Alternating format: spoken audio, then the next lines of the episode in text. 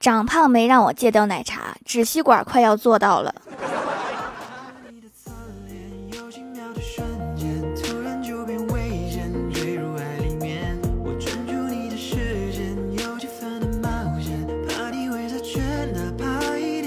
Hello，蜀山的土豆们，这里是甜萌仙侠段子秀《欢乐江湖》，我是你们萌豆萌豆的小薯条。工作时间做什么都是带薪，带薪发呆，带薪拉屎，带薪摸鱼，只有工作不是。工作那就是用命换钱。家长的生活经验都比孩子丰富吗？我看不见的。我妈一看到我吃薯片、巧克力，就骂我说不好好吃饭，零食又吃不饱。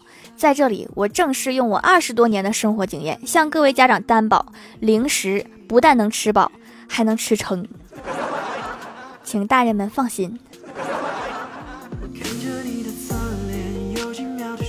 欢喜前段时间在一个找工作的 APP 上投了很多简历，因为最近家里事情比较多，后来就没有关注。今天再次打开软件一看，发现一个非常执着的公司，从下午两点到下午五点，不定时询问欢喜各种问题。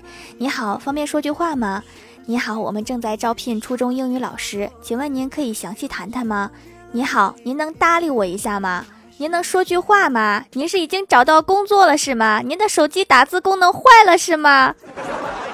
能看出该公司用人的急切以及脾气越来越暴躁。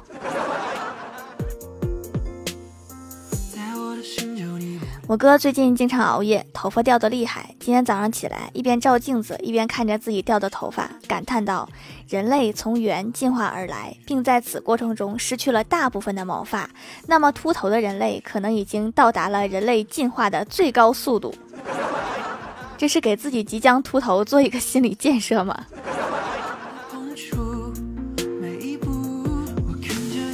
李逍遥和女朋友分手了，非常难过，约我们去喝酒。他说：“你们知道吗？我女朋友很懂事的。”我们就奇怪的问：“哈，那为什么还和你分手了呢？”李逍遥喝了一口酒说：“他知道我没钱，为了不给我负担，他找了一个有钱的男人跑了。都这样了，还帮人家说话呢。”李逍遥越喝越上头，喝到后来已经不那么愁伤，开始给我们讲起找对象的经验，跟我们说找对象啊一定不能太挑剔，不然会被剩下的。小肖就问他：“那你的标准是什么呀？”李逍遥摆着手说：“标准不高，只要我走在路上，不管男女老少，看到我们都会由衷的感叹一句：这女的怎么会看上他呀？”这个确实不难，你之前找的对象基本都能符合这个条件。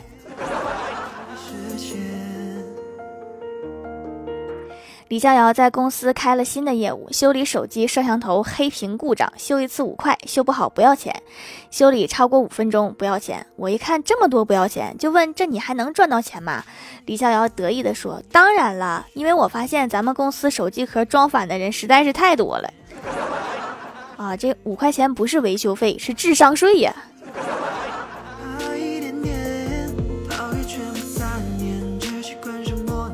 我今天问我哥，小时候有没有为喜欢的女孩做过什么傻事？我哥说，我以前喜欢班里一个女孩，为了吸引她的注意，偷拿了她五块钱，后来她没有发现，后来我就把五块钱花了。看来还是不够喜欢。下午玩手机被老板发现了，他煞有介事的说：“薯条啊，你知道南海的水稻一年几熟吗？”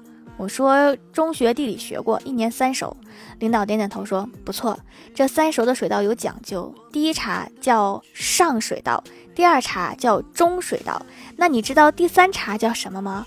我恍然大悟，不好意思啊，领导，我玩忘了，不是我我忙忘了，我马上找人去疏通咱们的下水道。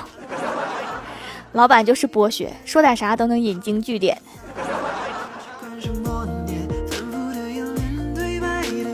郭大侠和郭大嫂结婚那天，郭大嫂她妈妈哭得稀里哗啦，嘴里还念叨着：“我们家的小白菜呀，就这么嫁人了。”过道上的父亲就在一旁安慰说：“别哭啦，舍不得白菜套不住猪。”我在旁边听得一愣，怎么感觉像是在骂人？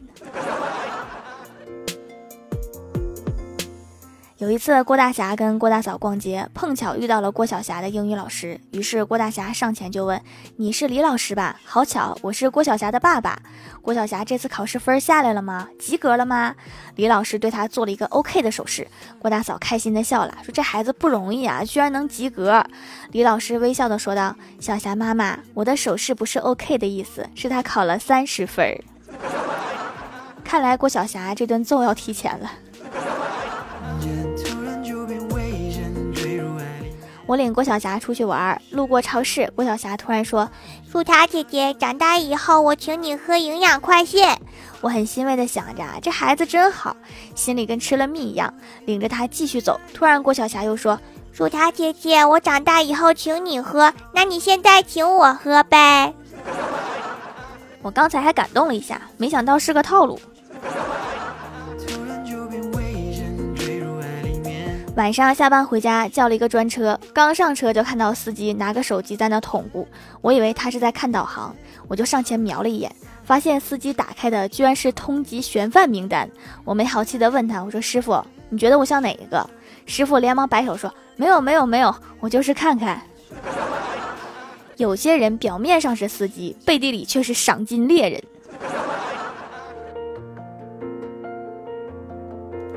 我哥被家里安排去相亲，对方不怎么爱说话，气氛有些冷场。我哥想找个话题，于是就问对方：“你看旁边那桌那女的长得好丑呀？”结果对方冷冷的回了一句：“那是我姐。”悲催的我哥当时就慌了，回了一句：“真是不好意思呀，你们长得那么像，我应该猜到的。”打一架吧，我看你就是来打架的。大学毕业刚参加工作那会儿，工作单位在外地，离别的站台上，我伟大的母亲硬往我手里塞了一张银行卡，浓浓的亲情荡漾在心中，瞬间让我泪流满面。当我没钱去银行取钱时，才发现一分也没有。打电话一问，才知道给的是一张副卡，是让我发了工资往里打的。看来我和我妈都想多了。Hello，蜀山的土豆们，这里依然是带给你们好心情的欢乐江湖。点击右下角订阅按钮，收听更多好玩段子。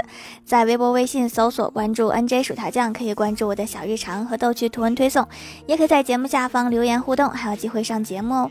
下面来分享一下听友留言。首先第一位叫做。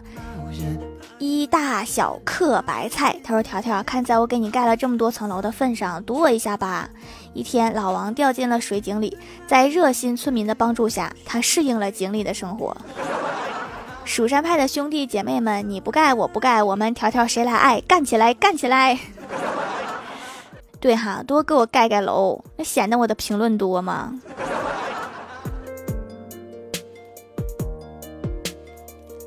下一位叫做想摸摸郭晓霞的脑袋，他说羡慕姐姐住的小区有郭晓霞他们这一逗逼一家人，姐姐的生活天天该有多快乐呀！对，不光小区有，单位也有，家里也有，快乐吗？我都快被他们愁死了。下一位叫做一个不知道昵称的九妹，她说不知道你们身边有没有那种很欠的朋友。我有一次发语音，不要在密闭空间放屁，别问我是怎么知道的。然后有一个一直在旁边偷听我发语音的朋友，很欠的问什么意思啊？为什么不能问啊？你怎么知道的啊？为什么呀？找机会让他自己试试就知道了。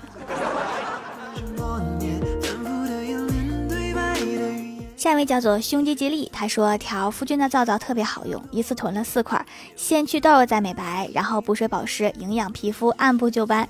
夏天来了，实在焦虑，去油美白都安排上。喜欢听条的节目，也会努力让自己变得更好。条夫君加油呀！好呀好呀，一起加油呀！下一位叫做优质网友苏锦，他说段子一枚呀，条姐姐爱你，我是你夫人哦。今天去了少林寺见了方丈，我说我想我看破红尘，想要出家。方丈满脸震惊且一脸虔诚的问：“你是本科还是硕士？”别看学历要求高，但是待遇确实好。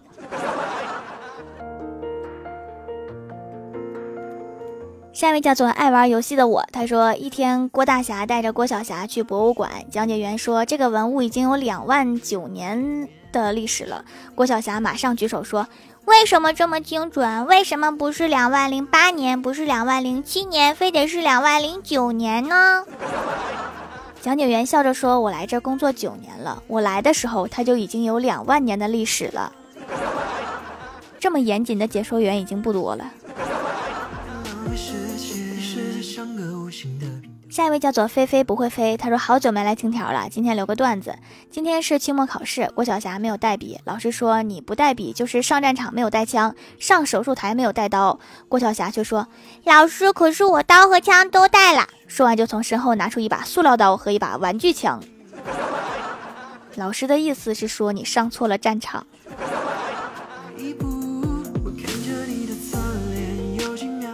下一位叫做运气上升，他说薯条宝宝人美声甜，特来支持手工皂，买来观察了几天，嗯，确实是皂，一度怀疑是一块点心，外形着实诱人，差点忍不住咬一口。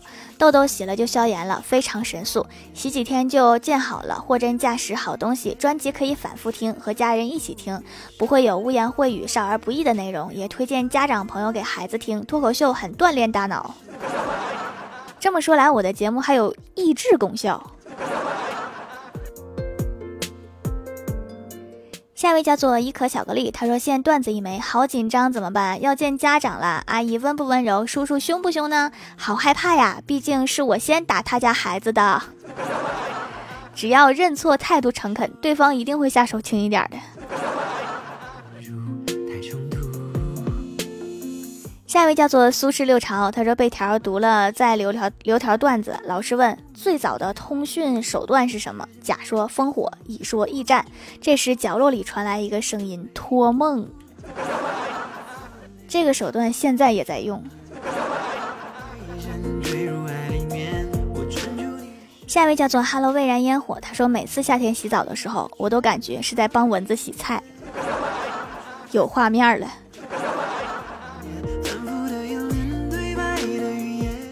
下面来公布一下上周六五五级沙发是天逆盖楼的有李承轩、优质网友苏锦、Hello 蔚然烟火，感谢各位的支持，记得订阅、打 call、点赞、评论、分享、五星好评啊！